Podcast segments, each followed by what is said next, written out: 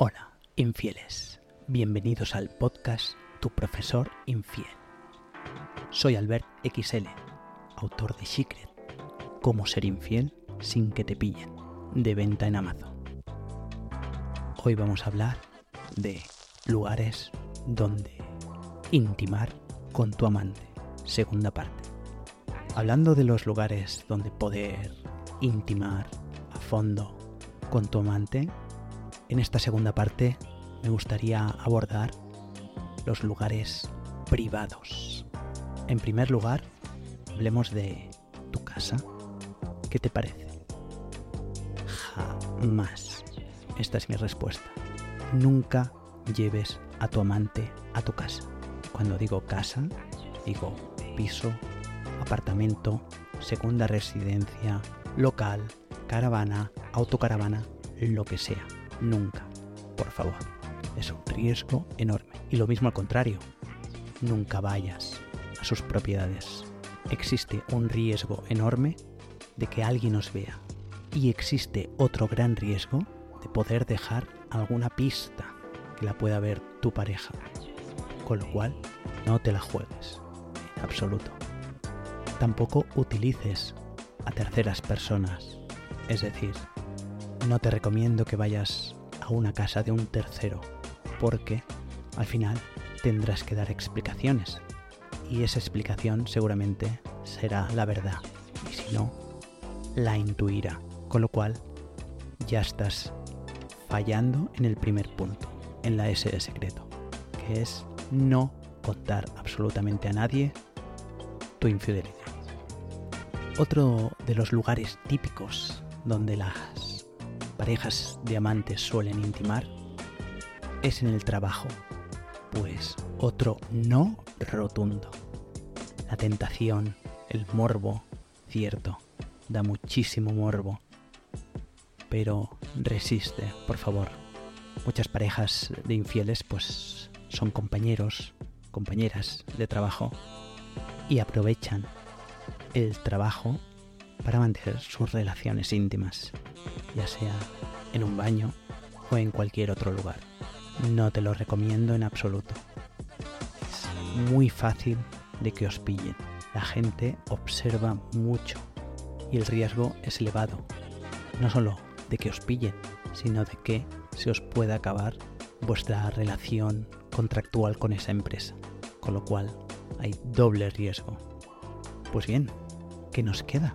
Hemos hablado de casas, hemos hablado del trabajo. Pues un lugar donde sí te recomiendo son los hoteles por horas. Hay una serie de plataformas tipo Buy Hours, por poner un ejemplo, en el que te dejan la habitación de un hotel durante 3 horas, 6 horas o más. Hay un pequeño gran hándicap. Resulta que en estos hoteles tienes que facilitar datos personales, ya sea con un registro online o ya sea yendo presencialmente y facilitando el DNI, el carnet de identidad, el ID. Sin embargo, son una muy buena opción, especialmente si vas a unas horas y unos días donde no suele haber mucha gente y además mucho mejor si el hotel está alejado de tus zonas de paso. Pero para mí el que te voy a hablar a continuación es el sitio estrella, los Love Hotels. Estos hoteles del amor son el lugar ideal para intimar con tu amante. ¿Por qué? Sobre todo por la discreción. Mucha, mucha discreción ofrecen estos hoteles en los que puedes ir a pie o con un vehículo privado, ya sea coche, moto, que te aseguran total discreción y no cruzarte absolutamente con nadie. Es decir, casi nadie te verá entrar, casi nadie te verá salir y no te cruzarás con ningún otro huésped. Ellos se aseguran. Estos hoteles del amor también suelen ir por horas y suelen estar abiertos 24 horas.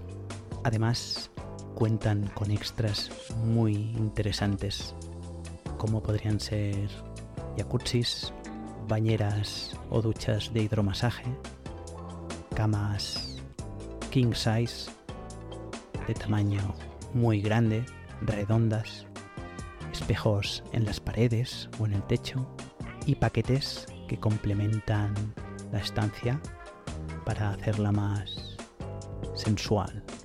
En España hay varias capitales de provincia donde se concentran estos hoteles. Barcelona, Madrid, Bilbao, Valencia, etc. Yo he probado varios de ellos y la verdad es que siempre he quedado encantadísimo. No son precisamente económicos, pero te lo puedes permitir. ¿Y a ti? ¿Te gustaría probar un Love Hotel? Cuéntamelo. O a lo mejor ya lo has probado. ¿Qué tal la experiencia? Espero que te haya gustado el capítulo de hoy.